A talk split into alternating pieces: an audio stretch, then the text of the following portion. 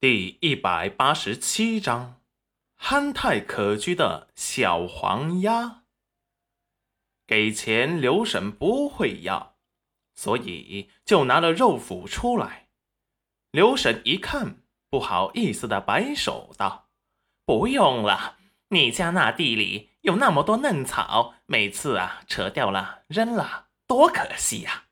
哎，多放些鸡进去，不但呢可以除草。”还可以让鸡呀肥肥地，那可不成。刘婶家的东西也不是大风刮来的，要是你不要，我就不能要你家的小鸡了。可是这小鸡在镇上也只有两文钱一只，你这肉脯哎可是太贵重了。那有什么贵重的？不都是一份心意吗？你看我。什么时候拒绝过刘婶你送我的东西了？刘婶一听，哭笑不得。你这丫头啊，心真实在。那刘婶就收下了。那我先回去了。接过戚云染手中的东西，就走了出去。等到了门口，才记起，回过头对着戚云染说道。哎，对了，云染丫头啊，这刚出壳的小鸡得喂些细米，喂些水，夜里还要把它们给赶进鸡圈里。早晨雾气太大，也不要放出来。嗯，喂青草得切得细碎些，知道了吗？谢谢刘婶，我记得了。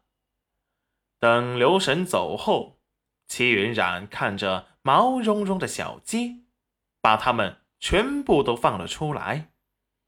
小鸡一放出来，就叽叽喳喳的叫个不停。齐云染立即给小鸡抓了一把小米，小鸡们立即在地上啄了起来。一瞬间，安静了许多。考虑到小鸡吃不了太多，吃多了怕撑死掉，齐云染给它们喂了些水。便不再喂了。吃完之后，就把他们赶到了院子里，让他们自由活动。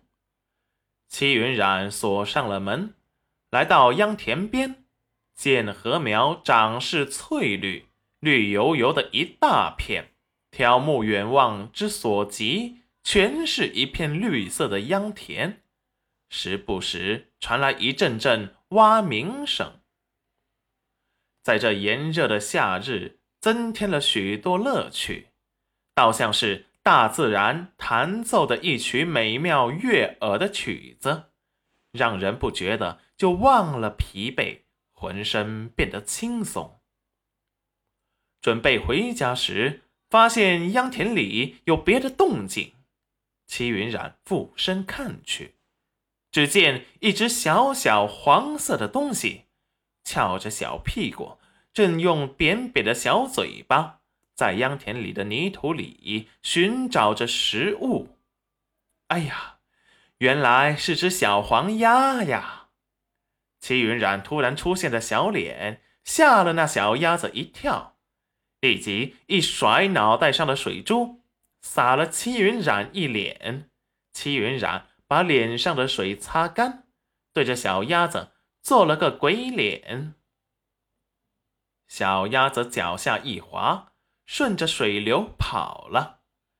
然后齐云染就听到惊恐的小鸭子找到了他的大部队，大部队受到惊吓，一群小鸭子惊慌失措、慌不择路的在稻田里东撞西撞，撞到秧苗上，自己被撞翻了。在水里打了个滚儿，那憨态可掬的模样，萌得心都化了，又着急的翻起来，继续哗啦着小脚，继续哗啦着小脚掌，赶紧游走了。只听一阵凌乱叮咚的划水声，一群小鸭子就不见了。齐云染眼中闪过好笑，这些小鸭子。太萌太可爱了，有木有？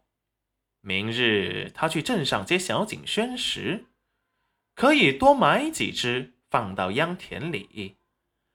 反正他有十多亩秧田，正好养鸭，有田任性。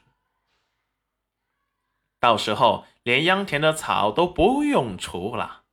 哎呀，他真是个天才！小鸭子长大了还可以做烤鸭，哼，简直是绝妙的想法。就这么说定了。第二日，齐云冉早早的就去了镇上买小黄鸭，最后问了路上的人，才找到卖小黄鸭的地方，被摊贩放在竹篾里售卖。小黄鸭浑身都是毛茸茸的，一只小黄鸭偏头打量着他，仿佛在好奇他是谁呀。